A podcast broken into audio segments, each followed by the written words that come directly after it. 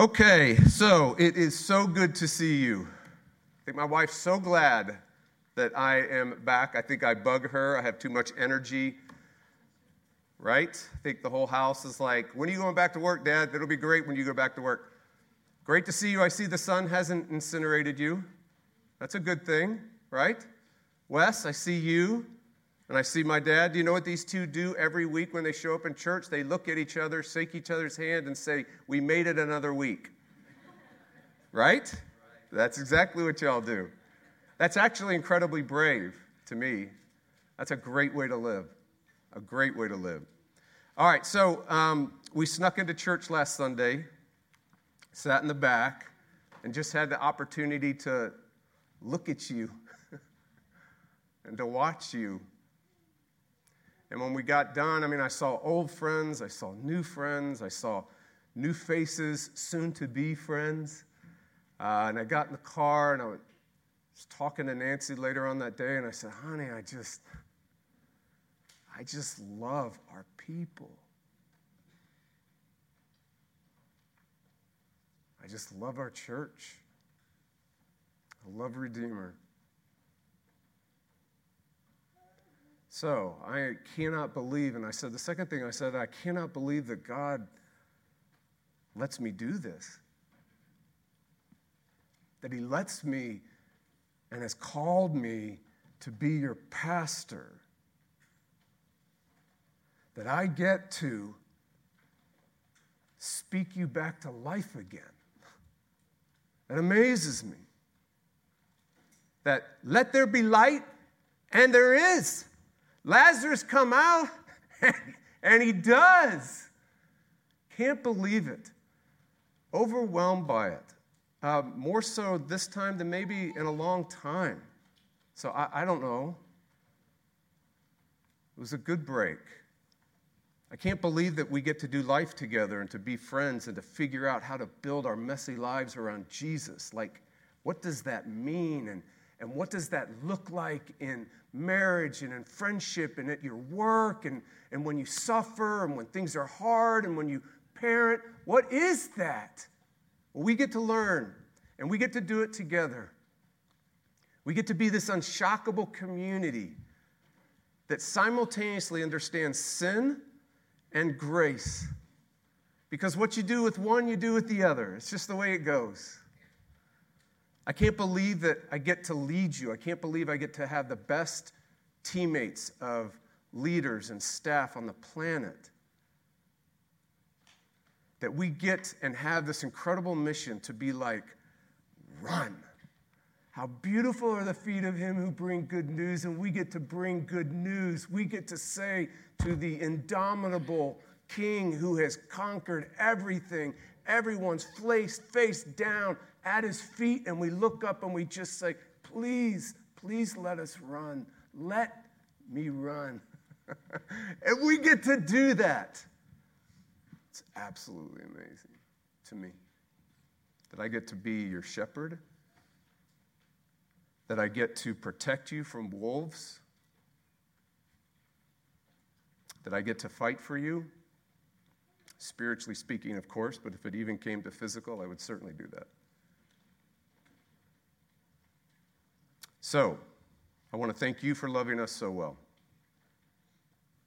I want to thank you for um, giving us a July break.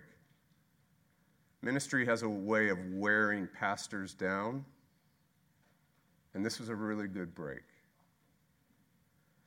Uh, when I'm away, I also hear things about you. I hear about acts of love. I hear about incredible generosity. I hear about how God uses you. I hear about like trusting God to do ministry. Like Emma, I mean, she crushed vacation Bible school, right? And all the people that helped, and she did it without Colin and I here, no pastor. That's probably why it was so great. but I hear about this behind the scenes serving, and I just say, ah, it's amazing. I love that. When I'm away, I also run into other pastors and I hear horror stories. I hear division on mission and vision, and the leadership team is just not on the same page, and there's all these different agendas. I hear about relationships and the staff that are just breaking down and fracturing. I hear about pastors that are like, they want to leave the ministry, their wife is begging them to leave the ministry. And I think, man, I just love our church. And I think, and I have prayed often, and I've had conversations often by saying, Thank you, Lord. We have been here 20 something years. 20 something years, the gospel has been at work in our lives.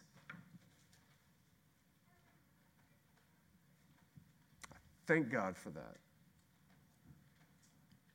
I also want to thank our incredible staff team, elders, and deacons. If, you're, if you are here, I just want you to stand because I want everybody else to just look at you as well. If you're here, elder, deacon, staff, please stand. Thank God for these folks. I mean, I can go on and on from hardworking, incredibly gifted, uh, doing things behind the scenes that nobody knows about, incredible, like new ones that have come in and jumped in and learning to build their messy life and ministry and teamwork around Jesus, old ones that have the scars to prove that they've done it. Uh, it's a great team. Uh, and the most important thing that I think I could say to you that are hearing this for the first time we're friends.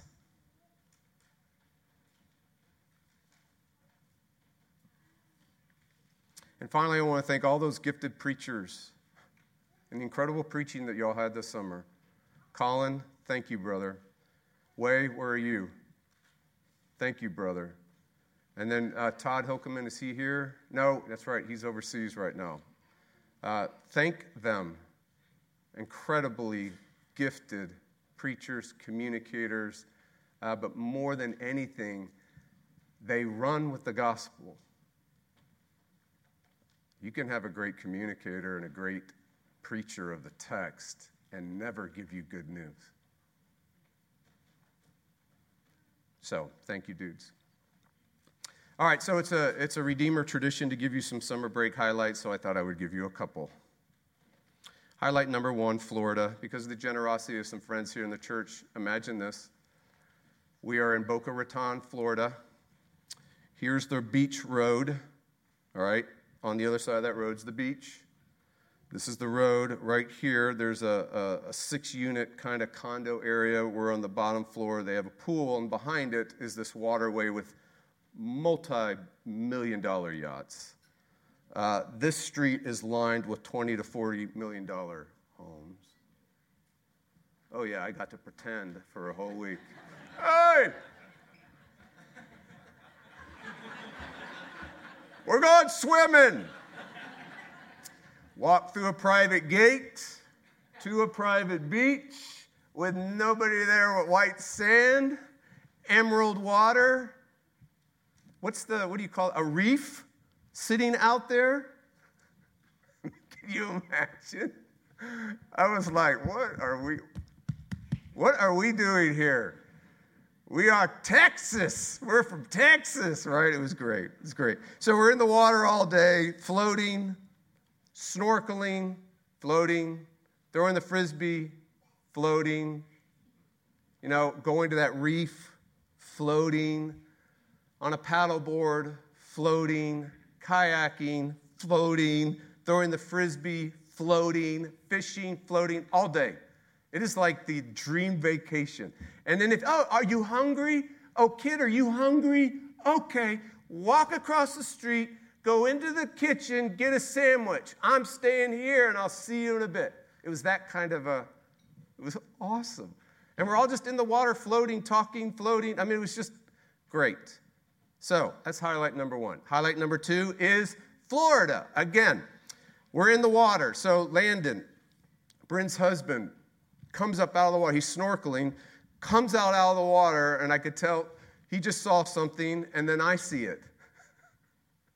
I don't know. I thought maybe we were on National Geographic or we were a Jacques Cousteau movie or this was Shark Week or something was going on, but never seen it before. All of a sudden at this beach, two sharks, dorsal fins up, coming right at us. And it was amazing. Like, you know, there's moments when you're a parent and you say things and you know what the usual response is. Why? What? Who? What? No. I said, Everybody out of the water. Very calmly. Nobody backtalked. Nobody said, What's going on, Daddy? Nobody. It was just, it was beautiful. I was obeyed. First time obedience. Best feeling ever.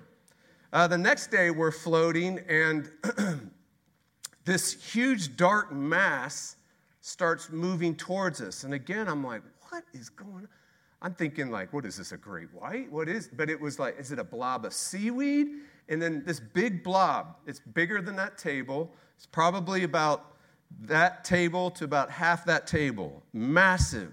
And I go, I'm, Brent and I are standing, and I go, did that thing just come up and breathe? Is it a sea lion? The only other person that was on the beach walked up to us at about the same time and goes, Is that a manatee?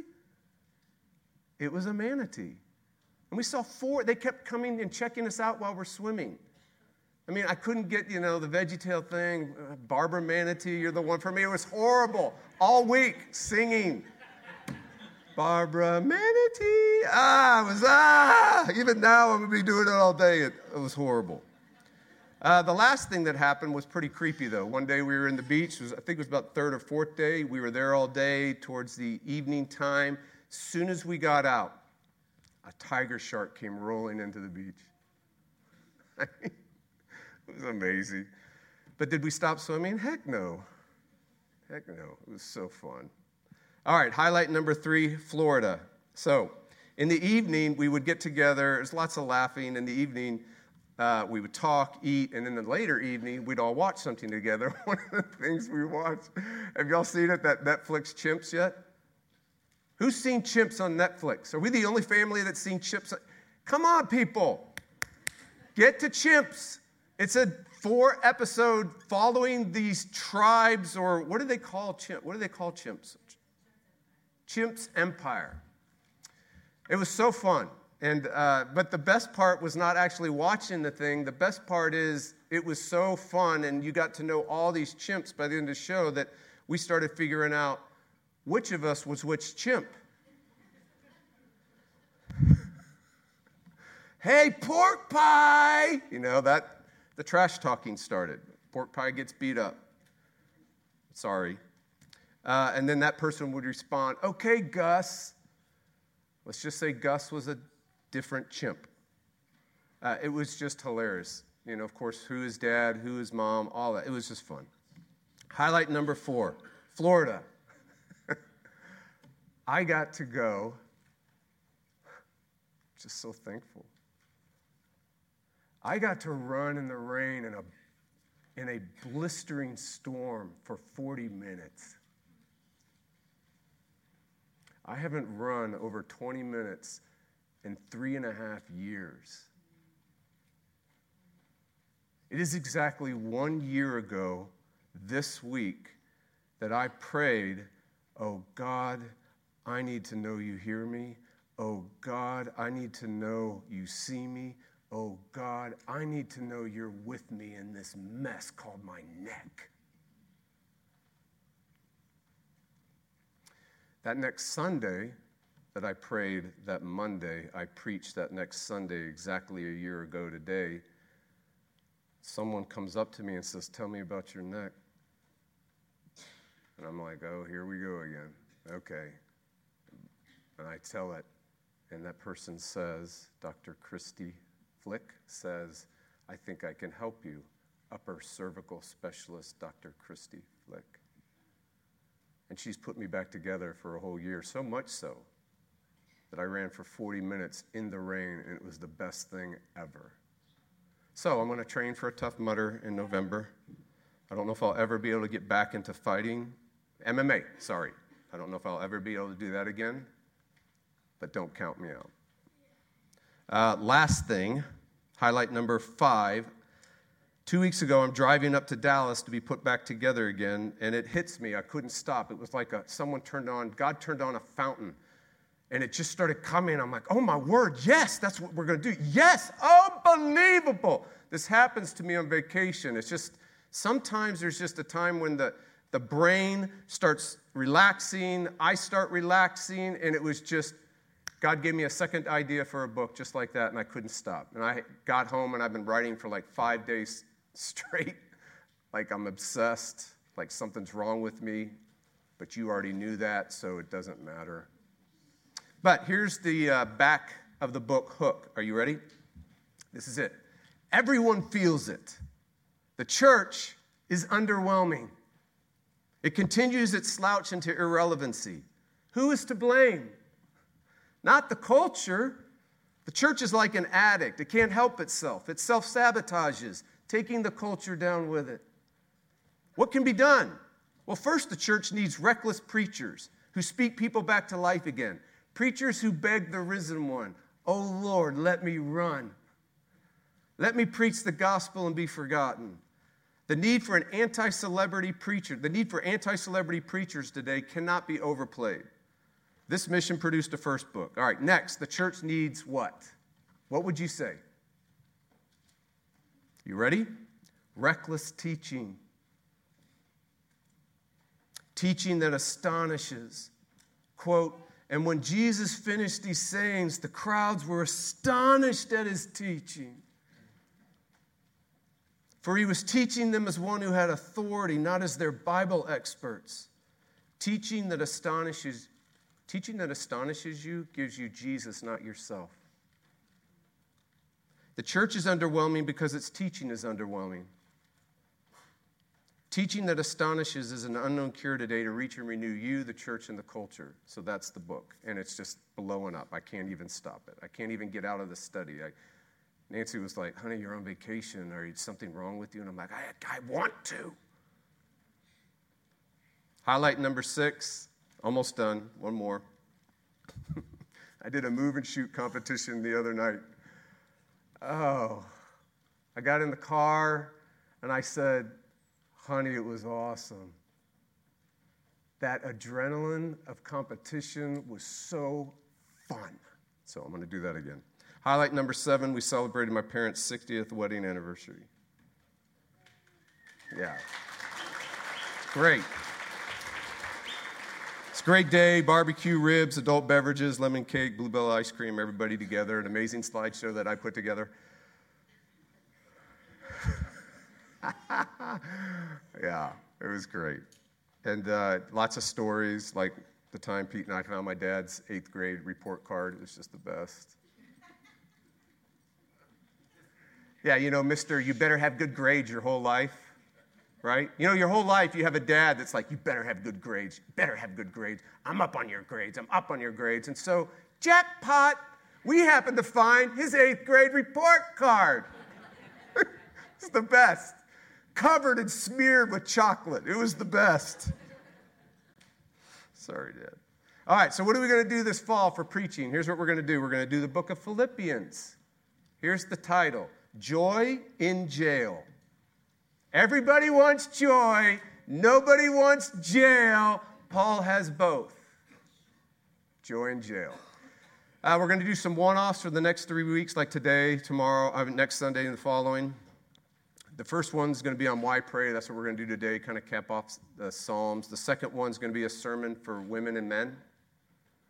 Everyone believes men and women are equal, right? Everybody knows that. I mean, there might have been a time in the church and in the culture where that was up for grabs, but that's, that was for stupid people back then. Everybody knows that men and women are equal. But are they different? Are they different? Are we different? Do we have a different mission in the overall mission? Or do we have the same mission and we're the same. That's what that'll be about. And then the last one, I think Baylor kids will start getting back that 21st, I think a little bit there. I'll just do a one off on teaching that astonishes. I'll do that passage about Jesus teaching. And then we're into Philippians. All right, y'all, let's stand for today's text. All right. During those many days, the king of Egypt died, and the people of Israel groaned because of their slavery and cried out for help. Their cry for rescue from slavery came up to God. And God remembered their groaning. God, re- God heard their groaning, remembered his covenant with Abraham, Isaac, and Jacob, and saw the people of Israel, and God knew. This is the word of the Lord. Uh, please take your seats. Lord, we ask that you would shine on the page. We ask that this, you've been giving incredible teaching this whole summer. I ask that you would continue that. Would you shine on the page in Jesus' name? Amen. All right, so why pray? We're, you've looked at many Psalms this summer, but I'm just going to kind of wrap it all up this series that we've been doing on why pray. And Why would you even pray the Psalms? Why pray? Some of you feel guilty about your prayer life, right? You feel guilty about your prayers. It's so hard, you think, and it is so hard. You think, ah, prayer is so mechanical. It's so easy to be distracted. It's so hard to find the right words. And so you try to improve your prayer life. And you try to improve your prayers. And you try to improve you so you can improve your prayer life. Why pray? Others of you feel confused about prayer. God's in control, right? So why pray? What difference does prayer make? prayer means nothing if He's in control.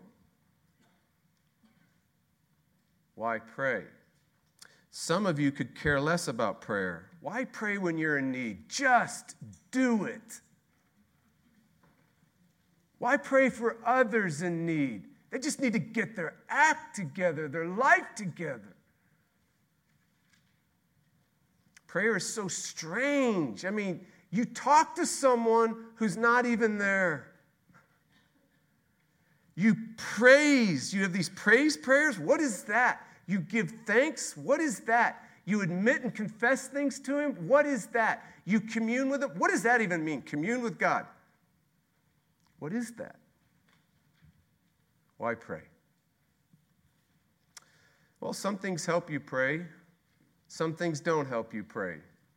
This text is designed to help you pray. Why pray?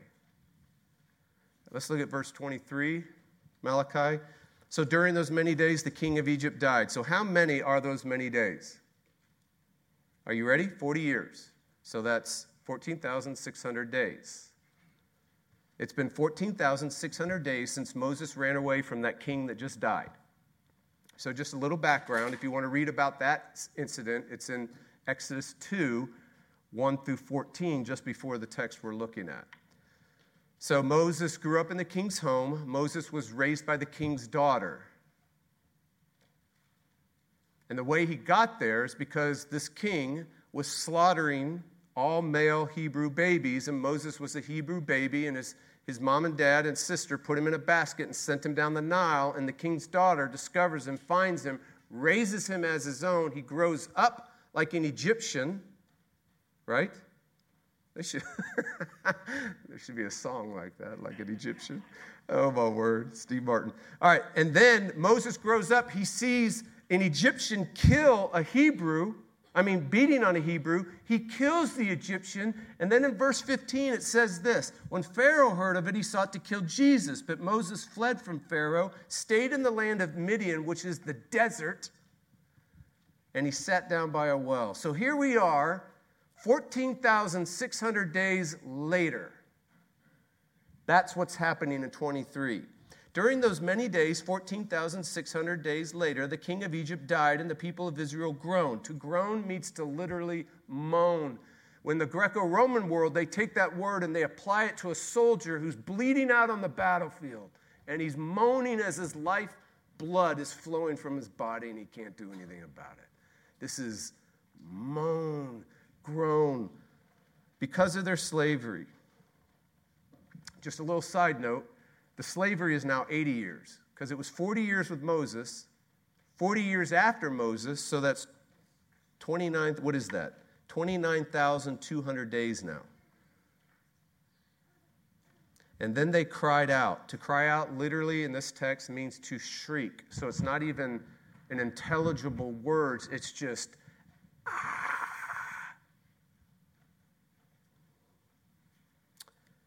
Their cry for rescue from slavery came up to God.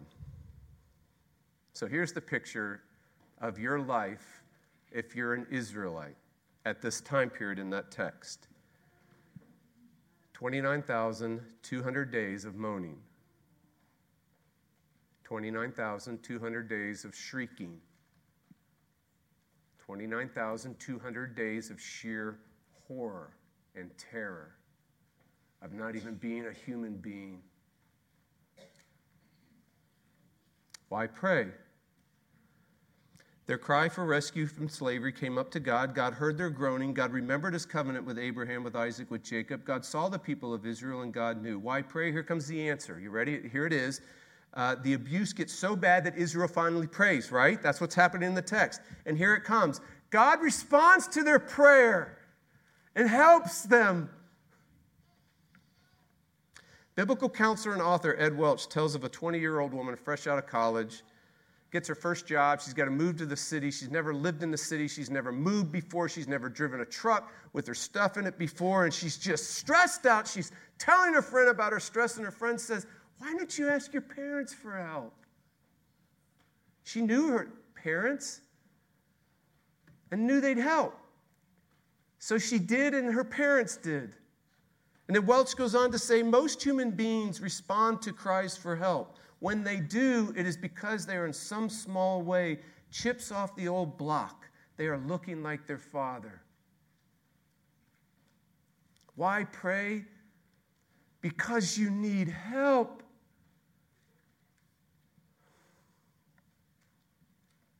This is a great reason to pray. Oh, Lord, help me. moan to God, groan to God, shriek to God, cry out to God. Oh, God, help me, is a great reason to pray.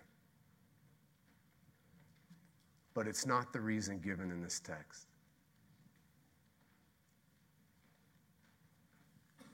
Why pray? What I'm about to say is going to shock you. Um, if you've been in the church longer than five years, you probably are going to have a hard time even hearing what I'm about to say.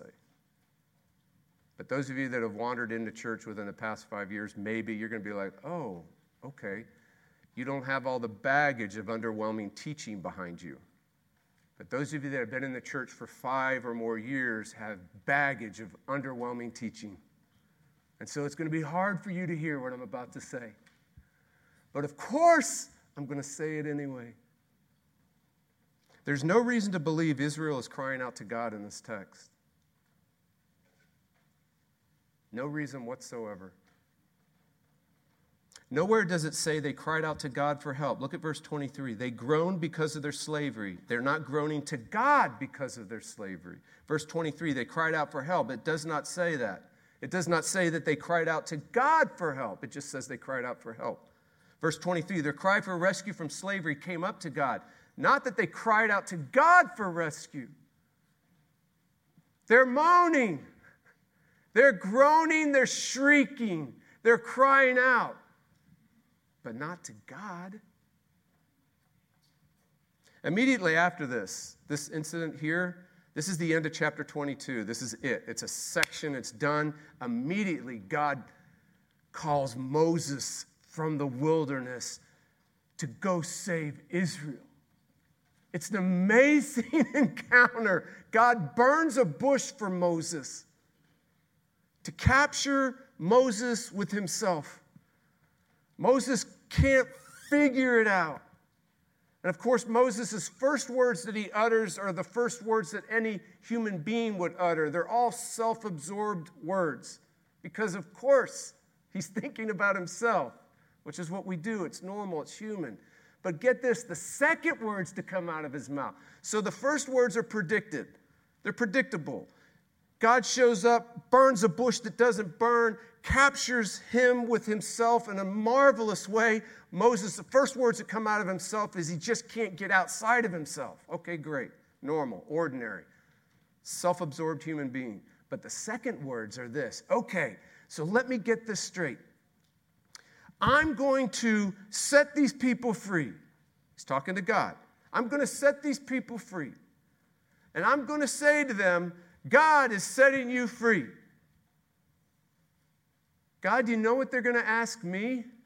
The same thing I'm going to ask you. Who the heck are you? Who are you? Israel's not groaning to God. They don't even know who He is. They're not shrieking to God, they're not praying to God. But God hears them anyway.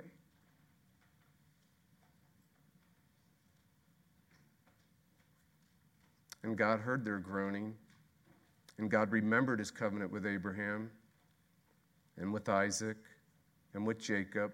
And it's not just Abraham, it's Abraham's generation, and it's Isaac's generation, and it's Jacob's generation. It's not just three people. God saw the people of Israel, and God knew. In verses 24 through 25, can we put those up, Malachi? God moves towards you. In this text right now, I want you to know right now, this morning, God is moving towards you in this text. He's not just conveying information to you, He is moving towards you right now with four distinct, gracious, divine, energy filled actions. He hears you, He moves towards you, He sees you, and He knows you. And don't miss this. What do you do in 23 through 25? You groan. You shriek That's all you do. Why pray? There's only one ultimate reason that you and I should pray. There are many reasons, let's just put it that way. But when you are like, when it gets down to real life, when it gets down to, I need help, when it gets down to the bitter end of things, when it gets down to you not feeling good, when it gets down to your relationships aren't doing well, when it gets down to cultural care, when it gets down to anything, there's only one ultimate reason that will get you to pray God hears you.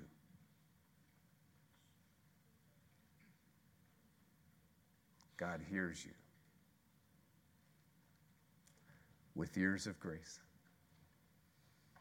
He hears, he remembers. When he remembers Abraham, you know what that means? He's remembering his grace, the covenant of grace that he made with Abraham. And it's not like he forgot, it's just trying to capture God putting his grace in motion right now for Israel.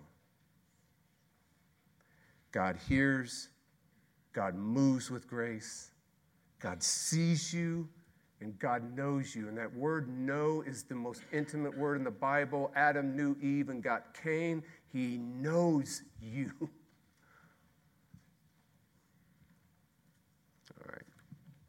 So, are you trying to improve your prayer life? Is that you? Are you trying to improve your prayers? Are you trying to improve you? This is very, very important. Here's some help for you God does not hear you because of you. He doesn't hear you because you have improved prayers and you have an improved prayer life or you're improved. God hears you because He hears you. He hears you because of Him, who He is. He hears you because He's a good God. He hears you because He is the God of grace. Look at verse 24 again. Can we put that up? Okay. Uh, and God heard their groaning. Do you see that? And God heard their groaning. God heard them before they prayed to Him. God sought them before they sought him. God loved them before they even knew who he was. God moved towards you before you ever moved towards him. God doesn't hear you because of you, He hears you because He hears you. It's who He is. This means you are free to pray. You're just free to pray. You're just free to pray. And you're free if you don't know how to pray, you're free to learn how to pray. It's amazing. It's like, God hears me. I can pray now. Some of you, do you want endurance in your life? I can tell you with three and a half years of some brutal pain, I can tell you the only endurance that I get is when I know He hears me. It's not even like, oh, He's going to heal you, Jeff. Okay, hold that carrot out for me. I'll endure. Certainly. You tell me, like, you, know, you got five years that you're going to suffer intently and then you're to, it's going to be healed. Okay, I can endure, right? But the other thing that makes you endure, if you don't have it happen, is that He hears you. He hears me. I can endure.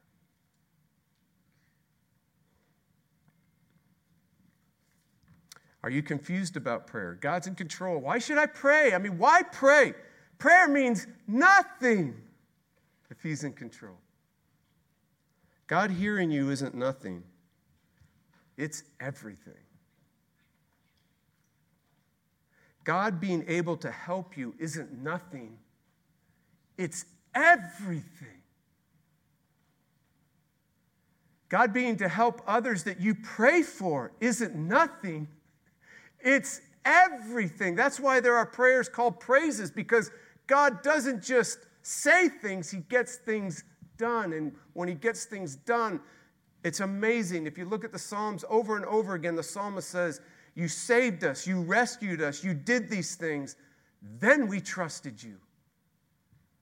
Then we prayed you. Then we gave thanks to you. Then there was all these new worship songs that sprung up in the church when God acts and God moves and God works, then stuff happens in terms of, oh, there's thanksgiving, there's praise, I get put back together again, relationships get fixed, on and on and on. Having a God that actually gets things done means everything. Having a God that hears you is everything, it's not nothing. Now, all the other dynamics of God being control and free will, all that kind of stuff, well, we love that kind of stuff around here. We could talk about that forever. So if you've got questions about that, this is a good place for you to come. Come talk to us. So, if you are confused about prayer, here's the point you're free to be confused about prayer. And you're free to just learn how to pray at the same time. And you're free to go to someone that can actually do something with what you're telling him. It's amazing. Lastly, is prayer strange to you? You know, talking to someone who's not really there or you can't see him. Um, why would you even care about prayer? I mean, some of you could be thinking, you know, you Christians, you people, you're just so strange. You're so weird. I get that. I mean, I'm, I, I agree, man. Sometimes we are really, really strange for really, really stupid reasons. And sometimes I have to just tell you, we are strange for some really good reasons. So these Israelites got rescued by God. So there's actually something stranger in this text, even stranger than prayer. These Israelites that we're looking at here get rescued by God. Moses comes in and leads them out of Egypt. But this is incredible. The whole way out of Egypt, though, they grumble.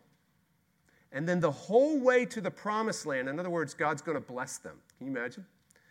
I'm going to rescue you. Grumble, grumble, grumble, grumble, grumble. I'm going to bless you and love you. Grumble, grumble, grumble, grumble, grumble. To grumble against someone is to verbally attack them.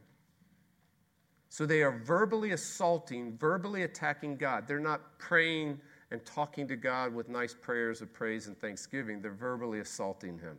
All the way out, all the way in. God hears them anyway. Isn't that amazing? God hears them anyway, over and over again. He hears them over and over again. He acts over and over again. He sees over and over again. He hears them. That's so strange. But let's add another layer of strange to it, right? God hears grumblers. Why does God hear grumblers? That's amazing. Why does God hear liars? Why does God hear such self absorbed people? Why does God hear mean people, jerks? Why does He hear you and me, sinners, messed up people? Why does He hear us? That's so strange. But let's add another level of strangeness. Why does He hear grumblers and idolaters and adulterers and liars and sexually messed up people and relationally messed up people and self absorbed? So we need people, we need human worship. Why does he hear us? But then he doesn't hear his own son.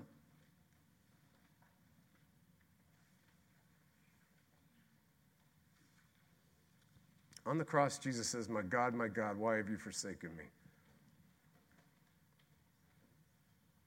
And just three years before Jesus says those words, God says to Jesus, This is my beloved Son, in whom I am well pleased. Everyone in heaven and on earth, in the visible world and the invisible world, listen to him.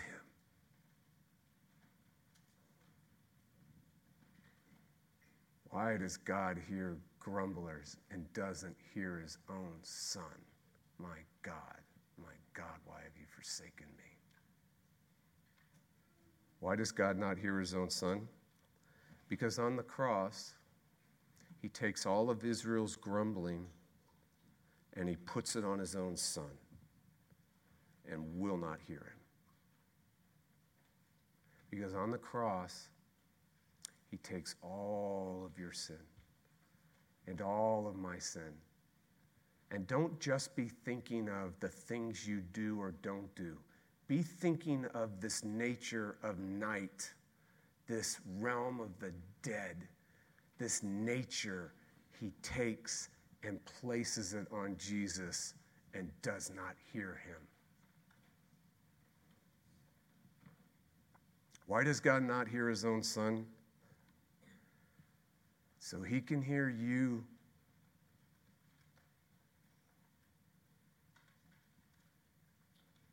so he can hear you. So you always have his ear. Let me pray for us.